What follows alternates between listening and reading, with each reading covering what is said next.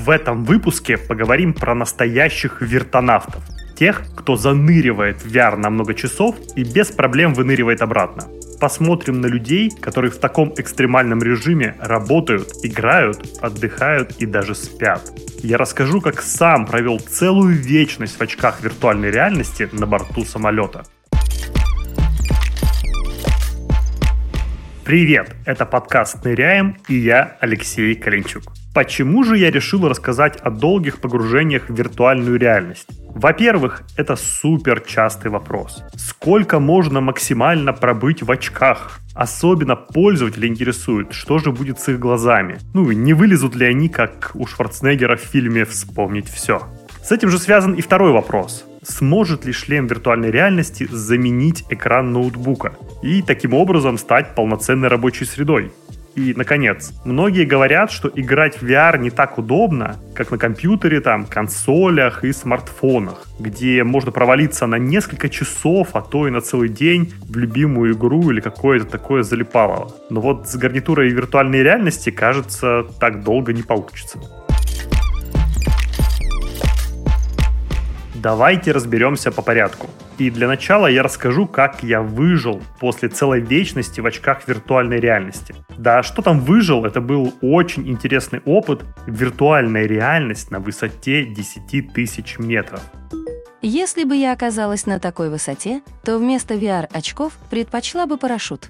Как же мне пришла эта странная идея нацепить на себя VR-шлем в самолете? Причина очень простая. Банальная нехватка времени. Просто представьте, середина 2018 года. Амбициозный менеджер из Сколково готовится явить миру передовые российские разработки в сфере VR и трехмерной графики. Секундочку, а как же разработки в сфере голосовых помощников и искусственного интеллекта? Алиса. Голосовые помощники — это не моя специализация, но машинное обучение в виртуальной реальности и компьютерной графике используются повсеместно. Но мы отвлеклись. Так вот, в тот момент я готовился к бизнес-миссии в Канаду. Совместно с тремя стартапами мне предстояло продемонстрировать наши лучшие решения зарубежным экспертам и заказчикам. Конференция называлась «Сиграф». Это место, где собираются буквально все IT-компании из сферы компьютерной графики. И те, кто делают софт, и те, кто разрабатывает железки, и даже те, кто всем этим пользуется. Ну, я имею в виду разработчиков игр, развлекательных парков, инженеров по спецэффектам в кино – Та же Nvidia, например, вообще выкупила чуть ли не половину всего брендинга мероприятия. Но главное, там были практически все ценные разработчики из VR-индустрии. Ну, то есть это реальные ученые, инженеры, контент-мейкеры из самых передовых компаний. Ну, они имеют, знаете, такие встроенные лапшеснималочные аппараты в своих головах пускать пыль в глаза таким людям вообще бесполезно. Нужно показывать только реально работающие технологии. И мы к этому готовились. При этом подготовка шла на фоне моей регулярной работы по технологическому и бизнес-аудиту проектов Сколково. Ну, это та работа, которую я регулярно делаю ежедневно. Она включает в себя привлечение финансирования, совершение первых продаж стартапов клиентам и вообще сопровождение пилотных внедрений корпоративным заказчикам. Только представьте, Среднее время, которое я проводил, работая в офисе, было в районе 13 часов в сутки. Я просыпался, что-то завтракал и полз в офис, а потом в обратном порядке где-то в ночи.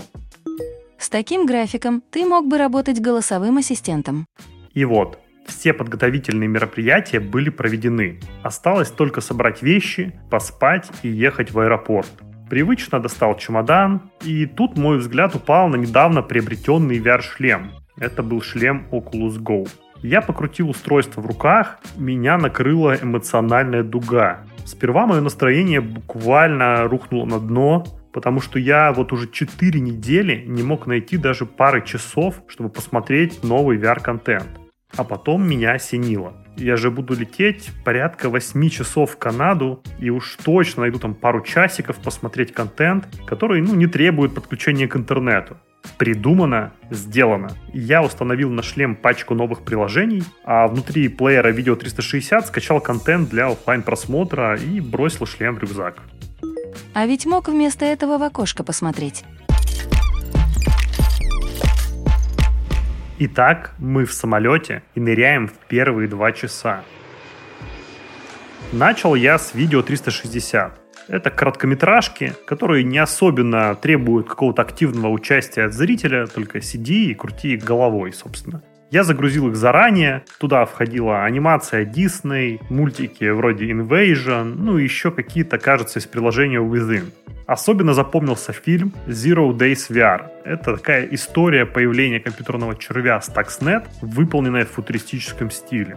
Вообще удивительно, насколько круто и необычно режиссеры обыгрывают роль зрителя в таких 360 фильмах и короткометражках. Где-то ты просто наблюдатель такой видимый или даже невидимый. Где-то ты непосредственный участник сюжета, и герои обращаются к тебе напрямую. Это, в общем-то, такие типовые приемы даже для обычного кино, но когда ты в VR, создается ощущение иммерсивного театра. Как будто бы ты сам стоишь на сцене и участвуешь в действии. Так прошло два часа, и мой шлем разрядился. Вынырнув, было такое странное ощущение, что «О, а почему это я опять в самолете?» Но как бы мое сознание пришло в порядок, и я быстро решил проблему. В моем рюкзаке оказался пауэрбанк, которого обычно хватало на две зарядки айфона. Но так как iPhone я пока не планировал использовать, можно было заюзать пауэрбанк, ну, как бы не опасаясь остаться без связи дальше. В общем, я подключил пауэрбанк и продолжил. В этот раз я решил поиграть во что-то, во что играл раньше. Это была игра Rush, и, собственно, я решил попробовать ее дальше, так сказать, распробовать, погрузиться в эту игру на подольше и пройти пару новых уровней. Rush — это симулятор Wingsuit. А Wingsuit — это такой спорт, где люди, как белки-летяги, парят в спецкостюмах. В принципе, на обычном параплане я летал в реальности — но представить, что когда-нибудь прыгну в вингсьюте, ну, в общем, едва ли. И виртуальная реальность для такого вида спорта это просто мега возможность без риска для здоровья попробовать такое новое ощущение. К моему удивлению, иногда персонаж поворачивал там, где я не поворачивал головой. Ну, управление в этой игре осуществляется поворотами и наклонами головы. Сперва я грешил на то, что я в металлической капсуле, ну, в самолете. Потом на то, что магнитные бури на высоте 10 тысяч метров выше, чем на Земле. Но все оказалось до банальности просто. Шлем реагировал на поворот самолета, ну и меня вместе с ним. То есть, когда самолет поворачивал в воздухе, в игре я тоже чувствовал разворот, потому что датчики в шлеме, собственно, ориентируются на любые повороты, независимо от относительно чего они происходят. Идем дальше. Следующая игра была Republic VR. Republic VR это, конечно, такой многочасовой квест, где ты играешь в роли хакера. Ну, смотришь из камер, слушаешь аудиозапись, открываешь двери и пытаешься разгадать сюжет и продвинуться дальше. Такой легкий киберпанк, и эта игра требует ну просто уйму времени, с одной стороны, а с другой великолепно погружает в историю и само действие. Так прошло еще два часа. Итого на моем счету было уже четыре. Вот видите, VR улучшает математические навыки. К слову, это был мой персональный рекорд. До этого я погружался максимум на 3 часа. Помню, это было, когда я играл в VR-версию настольной игры «Колонизаторы». Но вернемся на борт самолета. Как бы это печально ни звучало, пауэрбанк я в игре просто до нуля. К тому же принесли обед. Надо сказать, что даже после 4 часов у меня осталась масса скачанного, но еще не опробованного контента. Ну и как человек увлеченный, я начал поиск источника энергии. Сперва я думал поспрашивать соседей слева и справа, нет ли у них случайно лишнего пауэрбанка. Но тут я нашел USB-зарядку в кресле самолета. С этого момента официально считаю, что я первый среди всех своих друзей подключил настоящий самолет к VR-шлему. Что же было дальше? Ну, во-первых, игра Alone Together. Это трехмерный платформер-головоломка. С одной стороны, ты управляешь ребенком, которому приходится искать свою собаку. Она такая непоседливая и постоянно куда-то убегает. Но в то же самое время ты выступаешь в роли высшей силы такого бога. Ну, как в игре Black and White, если вы играли. В общем, этому богу, высшей силе, нужно передвигать платформы, убирать препятствия, чтобы герой мог продвигаться дальше. Если кратко, я провалился в эту игру часа на полтора, ну и вообще не заметил. Кажется, даже я прошел ее до конца, так как начал в эту игру играть немножко заранее, еще дома. Следующая игра была Bait. Это такой симулятор рыбалки в мультяшном виде. Самое забавное, конечно, это механика забрасывания удочки, ну и вообще то, как через джойстик попытались передать обратную связь и ощущение, как будто ты действительно рыбачишь и выуживаешь рыбу. О, я знаю. Это называется фишинг. Далее пошла игра Robin Hood VR. Это очень короткий experience стрельбы из лука, но при этом очень красивый и атмосферный. Даже несмотря на то, что все это на одном джойстике, в это просто проваливаешься и кайфуешь от того, насколько крутая графика, и, скорее всего, там использовали какие-то технологии вроде запеченных текстур. Еще были шутер против зомби Drop Dead, был квест Virtual Virtual Reality, ну, о нем мы рассказывали в выпуске про Кристофера Нолана, можете послушать. И именно в этой игре у меня несколько раз случался конфуз с соседями в самолете, ну, о котором я расскажу чуть позже. В какой-то момент я услышал, что самолет готовится к посадке. Посмотрел на часы, зафиксировал 7 часов как мой личный рекорд. Что же я могу сказать как рекордсмен? Во-первых, из 8 с небольшим часов полета я провел в виртуальной реальности целых 7 часов. Шлем я снимал только на взлете, при посадке и на обед.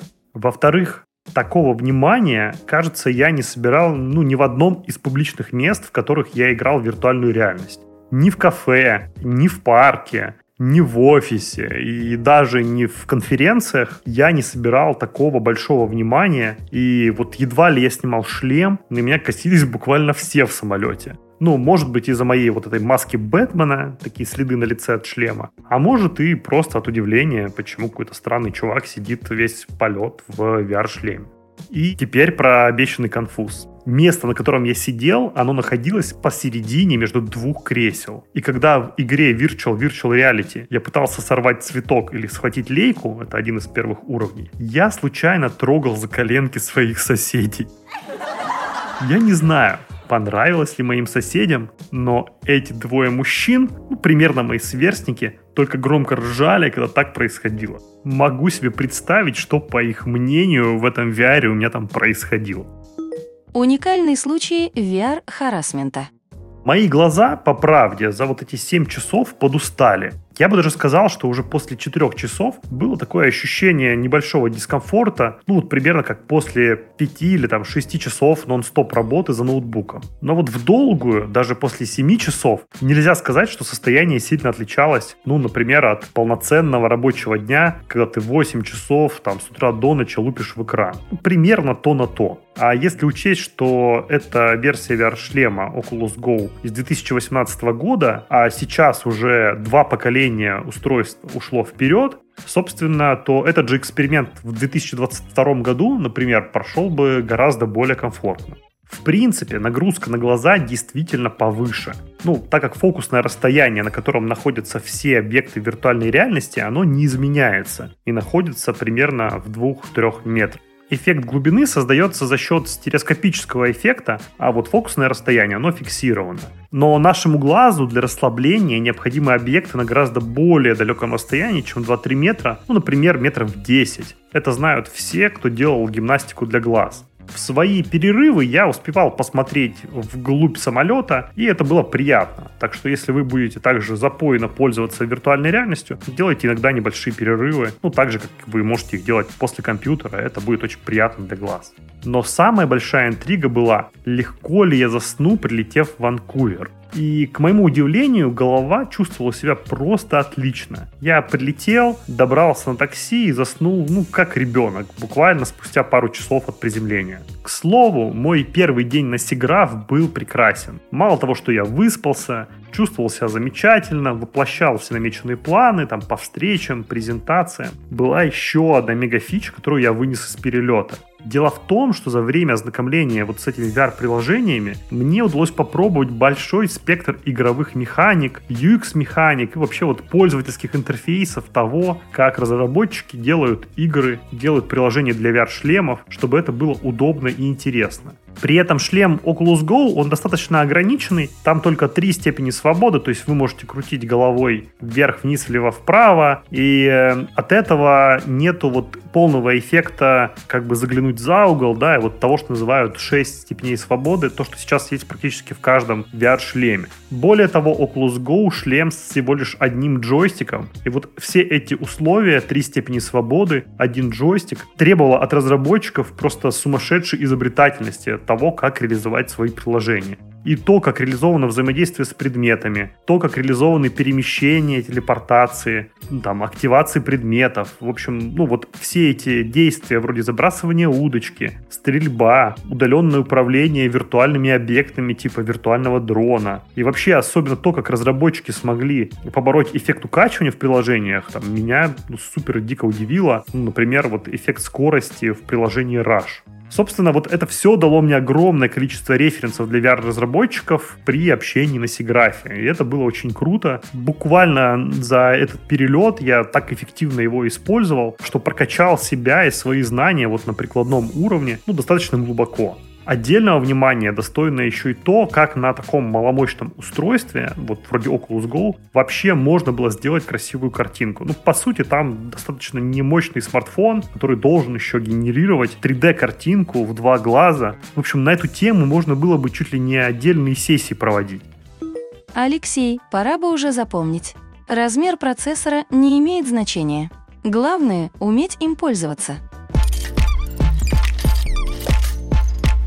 Конечно, мои 7 часов далеко не рекорд. На данный момент рекордсменом считается Колин Кабрал из Бристоля. Он играл в виртуальной реальности на протяжении 48 часов, 8 минут и 31 секунды. Это достижение было установлено в апреле 2020 года, ну и попало в книгу рекордов Гиннесса.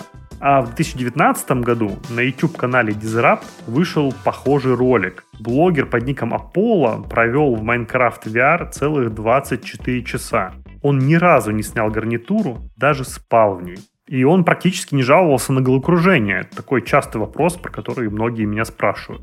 Наконец, есть еще один очень интересный пример, который как раз отсылается к третьему вопросу, с которого мы начали. Можно ли работать в виртуальной реальности и может ли он заменить вам экран ноутбука? Так вот, в 2019 году физик-технолог и программист Пол Томлинсон начал работать в виртуальной реальности.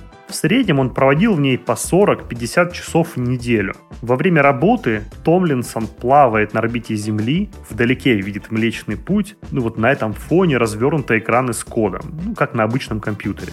Забавно, что в виртуальной реальности программист не видит клавиатуру, но все равно может набирать на ней текст. Ну, в принципе, это не удивительно ни для кого, кто занимается разработкой и обладает навыком слепой печати. Такая настоящая слепая печать. При этом во многих средах сейчас доступно пробрасывание с камер, клавиатуры, и это позволяет вполне себе комфортно присутствовать в VR, даже если вы не обладаете слепой печатью. Печать десятью пальцами? Какая глупость. При ней используется на 10 пальцев больше, чем нужно.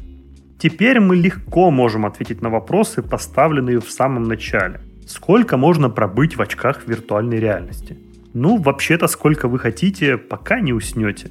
На усталость глаз почти никто из наших героев не жалуется, хотя у меня после 7 часов в самолете это ощущалось. С вестибулярным аппаратом тоже все вроде в порядке. Напомню, что у блогера Аполло, который провел 24 часа в Майнкрафт, голова кружилась только при быстром движении на лодке внутри игры. Но такое движение может вызвать головокружение и в реальной жизни. Второй вопрос у нас был о возможности шлему виртуальной реальности стать полноценной рабочей средой. Никаких препятствий для этого нет. Чему пример Пол Томлинсон. Конечно, любой желающий создать рабочее место в VR столкнется с рядом технических трудностей. Ну, например, с настройкой виртуального рабочего стола, конфигурированием всех соединений шлема с компьютером. Но современные приложения и гарнитуры с этим вполне справляются. Ну, есть масса мануалов и инструкций, как это сделать. Может быть, среди наших слушателей, ну, то есть среди вас, друзья, есть будущие VR-рекордсмены и такие перспективные вертонавты? В общем, дайте знать, если задумаете такой эксперимент, мы точно возьмем у вас интервью. Главное не путать вертонавтов и алканавтов. Это был Леша Калинчук и первый VR-подкаст «Ныряем». Слушайте нас на всех подкаст-платформах страны. И в это непростое время подписывайтесь на канал в Телеграм или на страницу ВКонтакте. Все ссылки будут в описании подкаста. Так мы точно будем с вами на связи, и вы сможете узнавать о всех новых выпусках и даже о некоторых актуальных новостях. Подписывайтесь, оставляйте оценки и отзывы, а еще лучше пишите о своем самом ярком опыте в виртуальной реальности. Ныряйте почаще и ждите нашего следующего выпуска. Пока!